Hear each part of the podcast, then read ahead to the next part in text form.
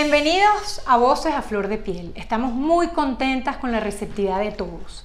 Carmen Elena y Valentina estamos listas para iniciar un nuevo episodio.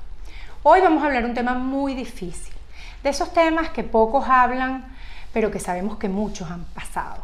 Se trata de la pérdida de un ser querido. A mí me encanta hacer referencia aquí, Carmen, a Víctor Franco, un hombre que vivió casi cuatro años en los campos de concentración y creador de la logoterapia, que se trata de cómo darle sentido a tu vida. Él tiene una frase espectacular que dice, cuando sientas que ya no puedas cambiar una situación, necesitas el desafío de cambiar tú mismo. Y es por eso que hoy venimos con Carmen Elena a que dé testimonio de que podemos volver a ser felices. Sí, sin duda.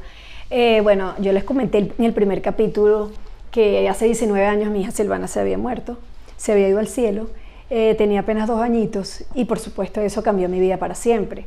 Me sentí que totalmente devastada, me invadió la culpa, la tristeza, la depresión, era incluso un dolor físico que yo sentía como un cuchillo que te clavaban y te le daban vueltas y vueltas. Fue un desequilibrio completo, fue, cambiaron mis expectativas y más allá de eso yo sentía que yo no iba a poder volver a ser feliz, que yo más nunca iba a volver a tener hijos, yo no tenía más hijos sino a Silvana en ese momento, y que más nunca iba a bailar, que más nunca iba a sonreír, era, eh, o sea, simplemente mi mundo se había, venido, se había venido abajo completamente. Meme, aquí es donde hemos escuchado y hemos leído mucho acerca de las fases del duelo. Por ejemplo, la ira, que es una rabia profunda que te invade. Eh, la, negación. esa es la primera. Cuando tú dices, esto no me puede estar pasando, esto es una pesadilla, no lo acepto, no. La de la depresión, que es una tristeza profunda de, o sea, desde que amaneces hasta que anocheces. Y que, ojo, no se trata de un cuadro clínico, o sea, no tiene nada que ver. La fase de la negociación, donde tú empiezas a echarle la culpa a Raimundo y a todo el mundo. Y finalmente la fase de la aceptación. O sea, yo me imagino que es cuando ya aprendes a vivir con eso. ¿Cómo, cómo, cómo pudiste con ese revoltillo de cosas y de... Sí, bueno, que suenan así como, ¿sabes? Que en texto, ay, sí, yo me las leo, me las aprendí y tal. ¿Cómo, cómo? Sí, bueno, vale, lo que pasa es que el duelo, yo pienso que es muy particular, es así como un traje hecho a la medida. Tú pasas por todas esas etapas definitivamente, pero no de manera lineal. Eh, puedes pasar de la, de la negación a, la ira, de la ira a la depresión. Es como una montaña rusa tal cual. De repente estás abajo y de pronto empiezas a subir, a subir, a subir, a subir y dices, ah, estoy bien, me siento con paz y vuelve una bajada y vas palo abajo, pero completo hasta el sótano otra vez. Es más, yo me recuerdo que en esto una, amiga mía me cuadró una merienda con tres muchachas que habían pasado por lo mismo. Y yo estaba súper esperanzada con esa merienda porque yo sentía que iba a llegar allá y me iban a dar la receta mágica de cómo quitarme ese dolor que me estaba quemando por dentro. Yo, llegué, yo, creía que iba a ser como una limonada, mira, un litro de agua, cuatro limones, azúcar, revuelve y listo. Y resulta que no, regresé peor a mi casa de lo que fui porque entendí que no hay atajos para el sufrimiento. Entonces ahí decidiste, yo me imagino que ahí fue donde decidiste, bueno, yo quiero darle una vuelta a esta historia, yo quiero honrar la pérdida de mi hija, yo quiero que Silvana se sienta, se, se sienta orgullosa de la madre que tiene. Exactamente. Esa es cuando te llega la etapa que tú llamas la fase de la aceptación, cuando entiendes que el sufrimiento es inherente a la vida, cuando entiendes que en mayor o menor grado eh, sufrir este tipo de cosas te hacen más empáticos. Cuando tú ves que la vida, si te entiendes que si la vida te puso un escalón más arriba, no es para que veas a los demás hacia abajo, sino es para que los ayudes tú a subir con ellos, con, contigo. Y te levantas un día y dices, ¿sabes qué? Ya yo no puedo más, yo quiero volver a ser feliz. Pero tienes que quererlo tú, tienes de verdad que te tiene que caer la locha. En ese momento que tú dices, yo quiero volver a ser feliz, es cuando empiezas a buscar las herramientas por todas partes para conseguirlo. Bueno, una de esas herramientas es clave el apoyo familiar. Uf, total. O sea, ahí dicen, eh, más vale una pena compartir, una pena compartida es media pena. Eso lo, eso lo hemos escuchado muchísimo. Y yo también pienso, yo, mejor dicho, yo doy fe de que nosotros en ese proceso nos encargamos de vivir con Carmelena día a día, turnarnos entre primas, tías, hermanas, todas, para estar con ella, distraerla para que día a día ella pasara por su proceso medio encaminada. Sí, es que el apoyo familiar es fundamental, el apoyo pues de, de muchos de mis amigos, de mi familia. Eh, eso es la clave. Y una cosa sí les voy a decir, bueno, yo me recuerdo que hasta yo, en medio de todo mi sufrimiento, yo le daba gracias a Dios de poder llorar acompañada. Y por eso yo les digo, si alguien conoce a una persona que está pasando ahorita por una pérdida, no tiene que ser una pérdida de un ser querido, puede ser la pérdida de un trabajo, la pérdida de una mascota, la pérdida de una pareja, divorcio, eh, la pérdida de una parte del cuerpo, la pérdida de la salud porque te diagnostican una enfermedad. Mira, acompáñenlos, háganlos sentir que no están solos. De verdad que eso marca una diferencia impresionante y se lo van a agradecer toda la vida. De verdad que sí.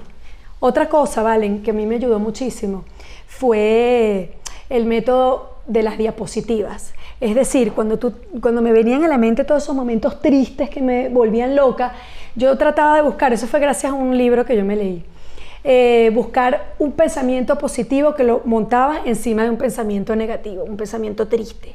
Y eso podía ser desde la visualización de volver a tener hijos o de algún, hasta algo banal, un viaje que quisieras hacer, cualquier cosa que te sacara de tu mente ese dolor tan grande que tuvieras, esos pensamientos.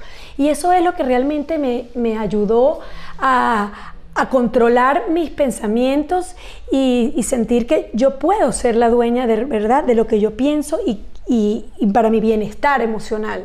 O sea, y además me encanta ese ejemplo de la diapositiva, porque imagínense ustedes que nosotros, eh, que lo hemos escuchado muchísimo, ese sustituir algo bueno o por algo malo, cambiar, no engancharte, cuántas cosas nos ahorraríamos hablando en los términos de la vida o banales, y, y fluir. Es así, es así. Otra cosa, meme, yo me acuerdo que te di un ataque por leer y leer y leer, que lo nombraste ahorita, fíjate que sacaste eso de un libro, y leer y leer y leer y leer, pero, o sea, y claro, en aquel momento era la herramienta que teníamos, porque no tenemos estos podcasts que nos ayudan a superar las cosas, o no nos podemos meter por YouTube, o no podemos hacer tantas cosas para superar esos momentos que estás pasando. Sí, no, literal, yo me volví loca y buscaba libros y libros, porque quería conseguir eh, eh, alguna herramienta, eh, tips, no, la pastillita Exacto, algo que me ayudara y me quitara la tristeza. Y bueno, mira, aquí también hay un tema de, de Dios. Yo me recuerdo que a mí me decían, eh, ay mi amor, es que si, Dios, Dios, quiso que tuvieses un angelito en el cielo y me lo repetían y me lo repetían. Yo le decía a mi mamá, mira mamá, si me vuelven a decir que yo tengo un angelito en el cielo, yo voy a matar a esa señora. Porque yo no quiero un angelito en el cielo, yo quiero a mi hija conmigo. Y llegaba otra, claro, yo entiendo, la gente no haya cómo consolarte. O te decían, mi amor, eh, Dios, eh, Dios sabe lo que hace, piensa en la Virgen María que, que, sufrió. sufrió. Yo sí, pero su hijo resucitó el tercer día. Yo todo le conseguía una explicación para, para, para estar negada, negada, negada. Y definitivamente entendí, con uno de los libros que me leí, que se llama ¿Por qué las cosas malas le pasan a la gente buena?